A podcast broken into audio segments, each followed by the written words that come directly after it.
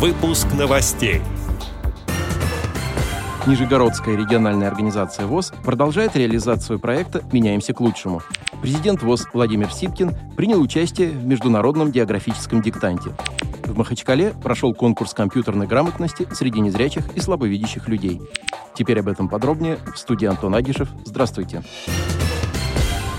Нижегородская региональная организация ВОЗ продолжает реализацию проекта «Меняемся к лучшему». Этот проект направлен на укрепление команды сотрудников Нижегородской РОВОЗ, повышение эффективности и креативности как команды в целом, так и каждого ее участника. Недавно прошел второй семинар для председателей, секретарей и активистов местных организаций ВОЗ. Мероприятие было посвящено подведению итогов выездных стажировок по обмену опытом, недавно прошедших в Йошкар-Оле, Казани и Перми.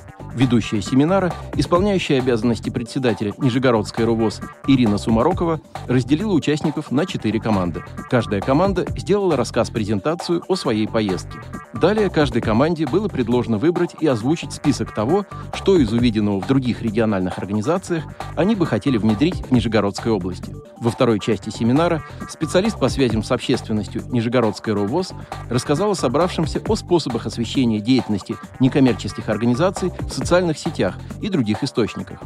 Также были разобраны текстовый, графический и видеоконтент и ошибки, которые могут возникать при создании этих видов материалов.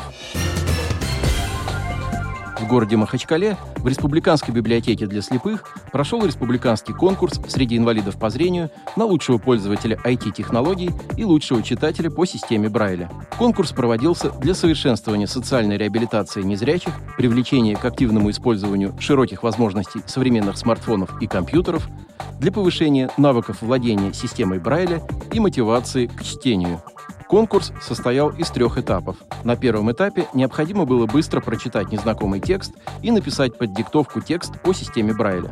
На втором этапе участники выполняли задания на компьютере. В третьей части конкурса определяли навыки пользования смартфоном. Победителей и участников наградили дипломами и денежными сертификатами магазина цифровой и бытовой техники.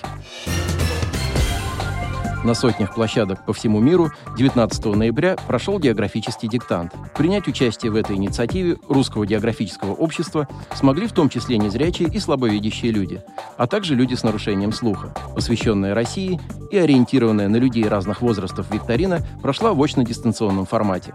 Вопросы диктанта озвучили актер Дмитрий Харатьян, певец Олег Газманов и телеведущая Анастасия Чернобровина. Для офлайн участников было доступно более 10 тысяч локаций.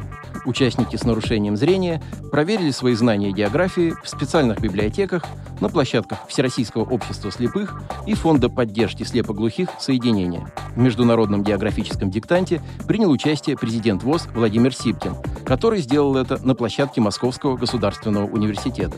Среди участников диктанта также были представители Индии и участники телевикторины «Своя игра». По завершению мероприятия президент ВОЗ получил сертификат об участии и отметил высокий уровень организации, теплую атмосферу и полезность подобных мероприятий для объединения любителей географии всех возрастов, как профессионального, так и любительского уровня. Отдел новостей «Радиовоз» приглашает к сотрудничеству региональной организации. Наш адрес новости – собакарадиовоз.ру. О новостях вам рассказал Антон Агишев. До встречи на «Радиовоз».